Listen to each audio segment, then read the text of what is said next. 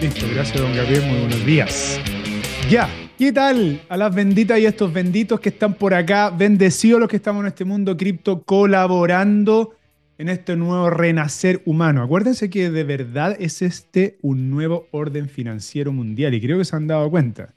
Y que gracias a los negocios descentralizados basados en tecnologías blockchain y cripto, los beneficios van a quedar en las personas.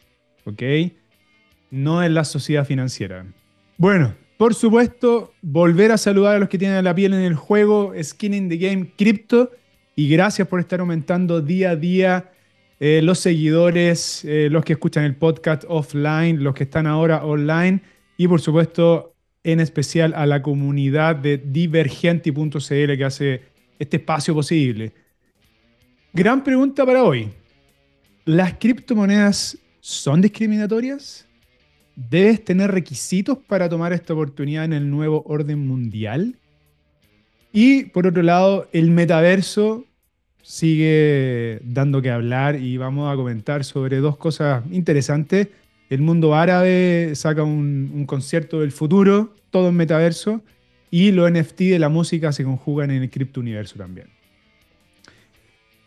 A ver, lo primero, eh, voy a hacer un paréntesis de estos dos temas. Quiero contarles que eh, están sucediendo muy frecuentemente los hackeos y, los clonar eh, las cuentas de Facebook, Instagram, WhatsApp y buscan tratar de los delincuentes de quedarse con tu teléfono para poder hacer muchas transacciones.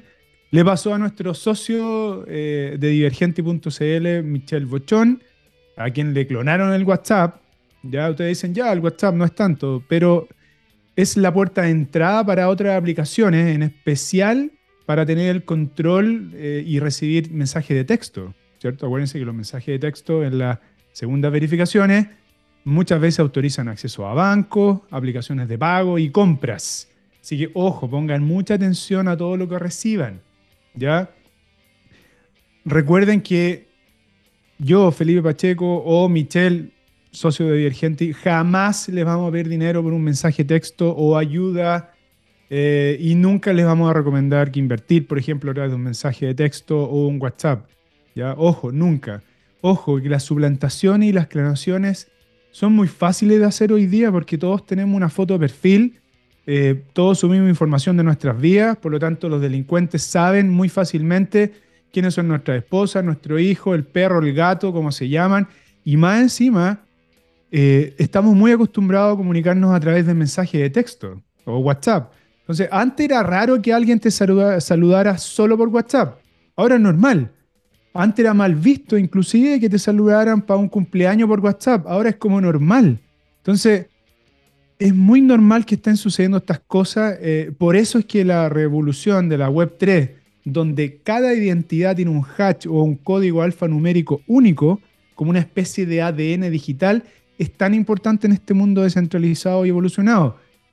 Felipe eh, Ovalle recién hablaba sobre esto de cómo la inteligencia artificial va a tomar la voz de alguien y la va a empezar a ocupar infinitamente veces y por toda la vida, eh, y cómo quizá esa suplantación, eso podría generar una suplantación. Entonces, es importante entender que hoy día con la Web3 y con el blockchain, en estas tecnologías encriptadas tú puedes tener muy marcado quién eres tú, cuál es tu voz, cuál es tu fotografía, puedes poner un hatch. Entonces, el blockchain resuelve este problema de las clonaciones, eh, la está resolviendo, porque deja un registro único, inmutable, transparente e incorrompible, replicado en toda la cadena de quién es ese avatar o de quién pertenece ese texto o esa wallet, etc.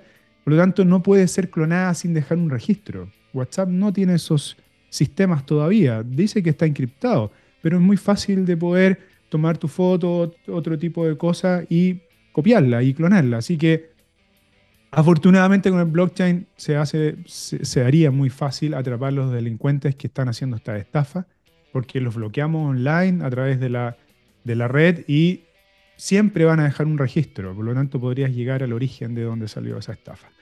Cierro paréntesis. Debes ser muy responsable con respecto a dónde almacenas tus claves, eh, tus SID, de manera súper ciber segura. eh, y no debes creer que cualquiera eh, está al otro lado diciéndote cualquier cosa.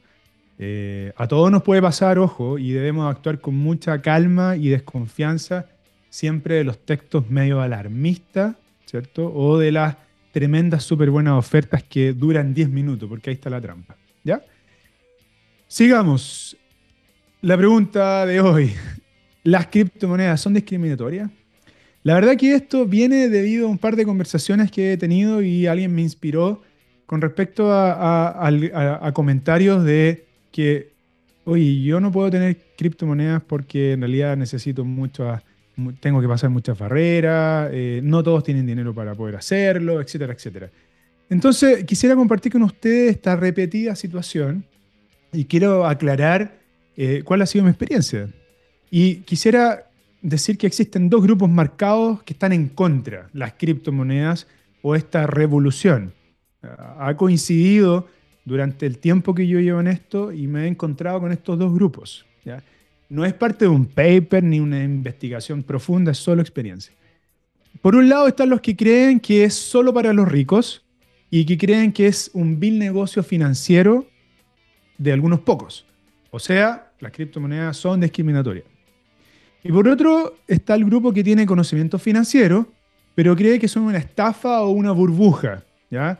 Porque les cuesta cambiar su mindset o hackear su cerebro que está acostumbrado a que las cosas valen porque son tocables, ¿cierto? Una casa, un auto, ropa, lo que sea, y no entienden cómo alguien está dispuesto, eh, hoy día el valor de Bitcoin, por ejemplo, gastar 20 millones de pesos o invertir o tomar 20 millones de pesos y comprar un Bitcoin, que es un código criptográfico que está ahí en la red llamado Bitcoin, ¿cierto? Entonces, ese otro grupo le cuesta muchísimo entender porque existe un patrón, ¿cierto? Anterior a que el dólar estaba respaldado por el oro, cosa que hoy día es falso, no está respaldado por nada. Nuestras eh, arcas tampoco están respaldadas en oro, tiene una pequeña cantidad, por lo tanto, eso también ya no es así. Entonces, durante estos años que comencé a estudiar, practicar, conocer, meter mano en el mundo blockchain desde el 2017 y medio, 2018, me di cuenta lo importante de una siguiente frase. Eh, y es por eso que estoy acá. Es por eso que estoy en Bendita Tech. Bendita Tech nació de Divergenti para poder informar, contar, eh, transmitir experiencia de esta revolución. Entonces, la frase tiene que ver con que si existe desinformación, está la desconfianza. Pero sobre todo, esa desinformación está en la, comodidad intelectual de las personas eh, que creen en ese riesgo porque no toman conciencia de que no están aprendiendo. Entonces se dejan llevar por esas palabras simples de que no, es difícil. Eh, es riesgoso, es una estafa o, no es verdad. Pero claro, si no estudiaste, no evalúas diferentes posturas, eh, tomas el camino fácil es muy fácil decir esto es malo porque no tuviste la capacidad de analizarlo y de entenderlo. Y está súper bien que no lo entiendas porque es una tecnología muy nueva, llevamos 10 años recién en esto. Yo estoy recién hace 4 o 5 años, entonces, y, el mundo se ha hecho, eh, las criptomonedas se han hecho conocidas casi todas por la especulación, por los grandes millonarios que han surgido. Y sobre todo para quienes eh, ven un grupo de nuevos ricos, ¿cierto? Ganando ganancias astronómicas en la especulación. Y muchas veces sin, muchas veces sin pensar. ¿Por qué digo sin pensar? Debido a que esas personas que creyeron e invirtieron hace 7 u 8 años atrás en criptomonedas, por ejemplo, en Bitcoin, que compraron a 500 dólares nunca pensaron, o quizás lo pensaron, pero era muy difícil la probabilidad, que esos 500 dólares se transformarían en 65 mil dólares el año pasado. Por lo tanto, esas personas vendieron sus cripto, no todos, pero la gran mayoría tiene todavía esas esa Bitcoin que compraron hace 7 u 8 años o 10 años atrás, y se convirtieron en multimillonarios en un par de años, con un dato, que es un código que representa Bitcoin que es un, activo digital. Por lo tanto, ese grupo mostró y ostentó sus superautos, sus supercasas, etcétera, y la tremenda cantidad de ganancia de dinero que recibieron. Por lo tanto, el primer grupo de desconfiados de, la cripto, porque no tienen la información correcta, creen que es solo vil dinero y especulación de Wall Street. Pero en realidad, afortunado eso, esas personas que creyeron en, en las cripto y tuvieron la oportunidad que ningún otro negocio les dio de pasar de un status quo donde la sociedad financiera te pone barreras constantemente para poder surgir financieramente y ellos los pudieron saltar muy rápidamente. Sí, es verdad, con muy poco esfuerzo, pero creyendo en una revolución que viene o que está creada para las personas. Qué maravilloso que le haya sucedido, qué genial que exista esta tecnología que les permitió cumplir a esas personas o los que estamos en el mundo cripto sueños que jamás hubiesen cumplido eh, en menos de 20 años. Entonces, qué maravilloso que se les presentó esa oportunidad, bendito y benditas a aquellos que lo lograron. Me hubiese gustado ser uno de ellos, la verdad, obvio. Y eso sucedió porque apostaron y creyeron en algo nuevo, algo que sabían que era para beneficio de las personas. Entonces, de esencia, el core de la decisión era porque se había creado este, esta forma de intercambiar activos o dinero entre personas. No existía el componente gobierno, no existía el componente banco, no existía el componente sociedad financiera, solo entre personas. Entonces, lo miraban ellos como dinero que representaría beneficio para las personas. Recuerden que, insisto, esto fue creado, el mundo criptográfico, eh, con el primer uso de la, de la blockchain esencial que fue Bitcoin, para el intercambio entre personas y valores que las personas están dispuestas a determinar e intercambiar. Por lo tanto, sí es una tecnología democrática de verdad y que no depende de una determinación política pública o de un color político, menos de un color político. Solo está creada para beneficiar a las personas entre personas. Entonces, muchas veces yo he repetido y he conversado extenso en este Bendita Tech eh, sobre que el dinero es deuda, ¿cierto? Y recordemos que deuda que tenemos con la sociedad por un beneficio futuro. O sea, tenemos que trabajar en el, por supuesto, en el pasado para que la sociedad financiera o la sociedad tenga una deuda con nosotros, ¿ya? Y eso se transforma en dinero. Por tanto, ingresas a la carrera de la rata, donde tienes que trabajar para pagar, gastas y de nuevo tienes que volver a trabajar para poder recibir y poder gastar. Y ahí comienza la ruedita de la rata que han escuchado por ahí. Entonces, obvio eh, porque la sociedad financiera creó, por otro lado, eh, un producto para que lo sigamos comprando, porque cuando vas en la economía de la rata y te quedas sin dinero, que aparece una deuda. La sociedad financiera dice, no importa, yo te paso plata. Peor aún, eh, crea esta deuda disponible y muy fácil de poder conseguirla, ¿cierto? Entonces, te puedes comprar un iPhone Pro Max 14 en 36 cuotas y pagáis tres veces más lo que costó y lo peor que de todo que ese dinero sale emitido por un gobierno que debería estar dispuesto o disponible a través de un banco central para estabilizar la inflación, que en realidad es la única pega que tiene el Banco Central y que prácticamente no lo hace bien porque pone o saca más dinero de acuerdo si es que la carrera de la rata va funcionando o no va funcionando.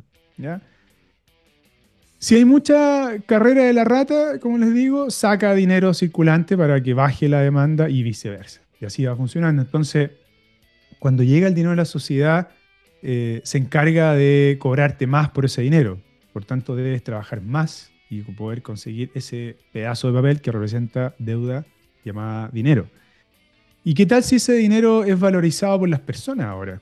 No es creado a través de un gobierno, sino que es valorizado desde otra forma. Eh, ¿cierto?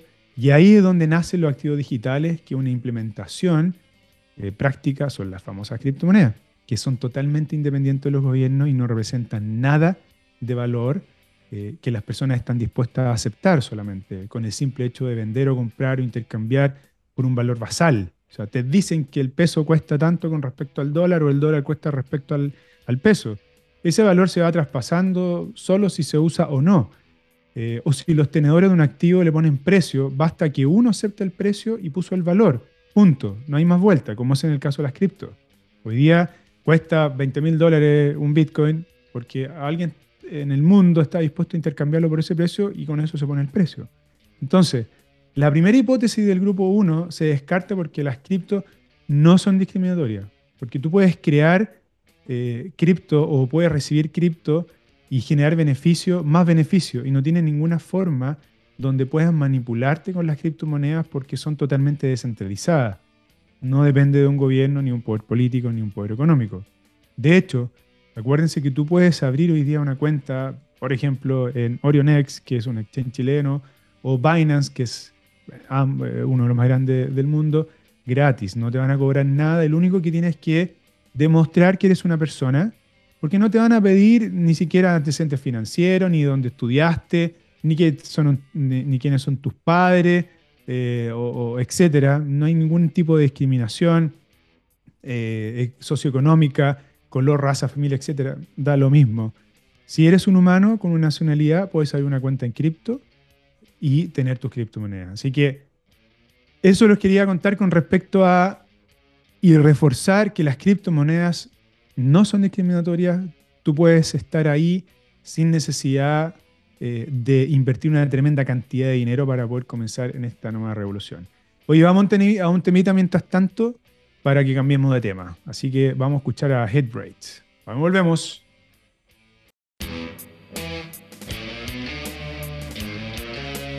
Ya, hemos vuelto y ahora nos vamos al metaverso de una.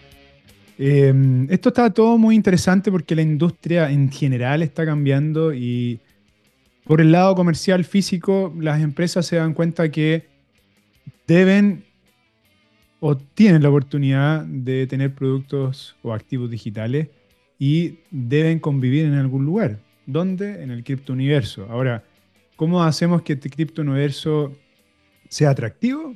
Se crea el metaverso, este, este universo de, de lugares donde puedes encontrar representaciones digitales del mundo físico, ¿cierto?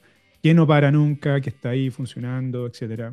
Lo hemos visto ya y para los que no conocen, busquen Decentralands, por ejemplo, que es un metaverso que está eh, respaldado, que tiene una blockchain, por lo tanto tú ingresas y ahí volvemos a lo que algunas veces hemos conversado con respecto a, a la identidad. Yo tengo mi avatar y yo ingreso a este metaverso de Decentraland, por ejemplo, y la forma o mi pasaporte, mi ID para decir yo soy, es mi wallet, ¿cierto? Yo entro con mi wallet, eh, que solamente es mía, y en esa wallet yo tengo mis activos, ¿ya? Eh, el que sea una entrada para el concierto del futuro que se va a realizar eh, en el mundo árabe el 20 de octubre que viene. y ahí yo tengo todas mis cosas. Tengo mi dinero inclusive o mi representación de dinero que son los tokens que me van a permitir pagar algo dentro de este concierto. ¿ya? Eh, y todo va a ser práctico. Voy a ingresar, eh, voy a poder interactuar, voy a recorrer otros lugares dentro del metaverso que pueden estar al lado del lugar donde se va a realizar este concierto del futuro. Y voy a poder comprar un NFT de lo que sea o podría inclusive llevarme algún merchandising de lo que se va a generar en este concierto, que es lo que le voy a contar. Esta noticia viene de Cointelegraph del señor Pedro Justicia. ¿ya? Y como les decía, en el mundo árabe se va a hacer un concierto llamado Concierto del Futuro. Eh, les pido disculpas a los árabes por mi, pronunciación en, los nombres, pero el señor Raheb Alama y Sad Lat Jared eh, y Michael Fadel eh, se unen en metaverso para el primer concierto de Avatar en el mundo árabe. ¿ya?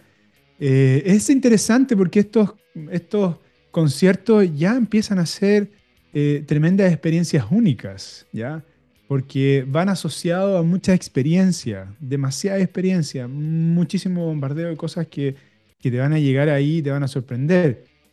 De hecho, eh, Meta Boundless, eh, que se asoció con la fundación Algorand, que son muy buenos ellos en las blockchain, el 20 de octubre van a hacer un, gran concierto eh, para el mundo árabe, con artistas árabes que los acabo de nombrar, y así también van a acuñar muchos NFT, ¿ya? muchos activos que, que, son estos activos únicos ya que, perduran en el tiempo que podría ser eh, guardar la entrada. Yo cuando estuve en Metallica en el 90 tengo guardada mi entrada enmarcada ahí, ¿no es cierto? Es un objeto físico que está ahí guardadita. Em, lo mismo vas a poder tener de esta entrada que para ti fue súper eh, espectacular ir a ver a Coldplay, por ejemplo, y tienes ahí guardada tu entrada o tu ticket, que es digital, pero esta vez lo vas a poder almacenar en tu wallet, porque es un NFT que lo vas a poder guardar en tu wallet. Este ticket master que compraste de Coldplay lo vas a perder a no ser que lo imprimas y lo guardas en un, en un PDF, por ejemplo. Entonces tú puedes guardar este boleto, etc. Ellos dicen que se asociaron con Algorand eh, y con eh, Apparel como socio oficial para poder generar mucho merchandising de este concierto futuro eh, y los fans van a poder tener una moda única en el Web3 y en el NFT que va a impulsar esta singularidad de, concierto y que va a ser muy diferente porque va a estar en el metaverso. Entonces, lo vas tú, yo podría ir a, a ese concierto, va a estar eh, de cualquier parte del mundo, no necesariamente tengo que estar en, el Medio Oriente. Este concierto es, único, dirigido a los árabes, protagonizado por estos señores que cantan, eh, y siendo, la verdad, un primer paso para acceder a este mundo apasionante de la Web3, el metaverso y las DAO. Ellos hablan de las DAO eh, porque tiene mucho que ver con cómo tú haces una una automatización del orden de cómo vas entregando ciertas jerarquías. Esos son las DAO. Entonces esta leyenda y esta superestrella de la música se van a unir, cada uno va a, creer, va a crear su avatar, ¿ya? Cada uno de estos artistas va a tener su avatar y va a interactuar en un escenario común, creo yo, que es como se han hecho en otras, en otras ocasiones, y van a ir componiendo canciones eh, en el momento, va a ser interactivo en ese, en ese caso, creo yo, adelantándome porque cómo lo podía hacer con la tecnología, a lo mejor los que compran la entrada y tienen ese NFT, que es un ticket eh, que te da voto, por eso que está incluido la DAO, a lo mejor te va a permitir dar opinión de qué canción o de qué tipo de melodía podrían crear en el momento. Ojo ahí los que piensan y los que les gusta esto de la creatividad eh, y de los derechos intelectuales cómo, por ejemplo, un fans podría interactuar con su artista favorito en el concierto y decirle, oye, quiero escuchar una pieza con un acorde de tal forma. Eso es un NFT eh, que, eh, que, va a quedar ahí resguardado y además, eh, si tú tienes el NFT que te acredita para votar, va a poder votar. Si no lo tienes, no va a poder votar. Y van a ir escuchando viejo éxito todo el cuento. Así que eso va a ser súper interesante. las entradas ya están a la venta. Busquen ahí, como les dije, este Meta Boundless, si es que son árabes y quieren escuchar música o si les gusta, etc. Y van a poder disfrutar de esta experiencia y van a ir recibiendo varios NFT. ¿Ya?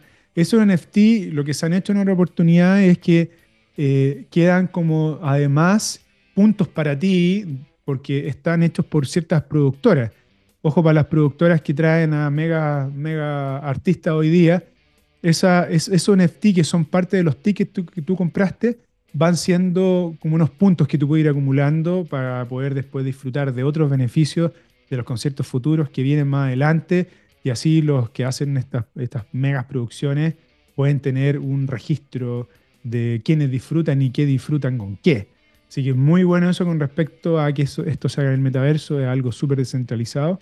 Eh, y los, los, que están asistiendo van a tener eh, no tener que estar con el celular todo el rato, porque algo que en realidad como que, no sé, desagrada un poco, que tú vayas a un concierto a una, una experiencia, están todos con el celular ahí, terminan todos calambrados con la mano, grabando todo el rato, sacando live, y al final están más preocupados de la interacción que tienen con el celular para poder grabar los momentos, a disfrutar sensorialmente lo que estáis viviendo en un concierto. Así que igual es genial que esto quede respaldado. Yo me pregunto si este metaver, este concierto del futuro va a quedar respaldado en la nube de lo que se vivió. Yo creería que podría ser. Así que bueno, eso los quería contar. Busquen y disfruten de estas revoluciones en el metaverso eh, y sigamos pensando en que todo se puede hacer y el mundo cambió ya y así es. Así que los dejo, nos vemos el próximo miércoles. Acuérdense que estamos offline en el podcast de Bendita Tech y nos vemos a las 11 a.m. hora Chile del próximo miércoles. Chau, vamos con un temita de Metallica.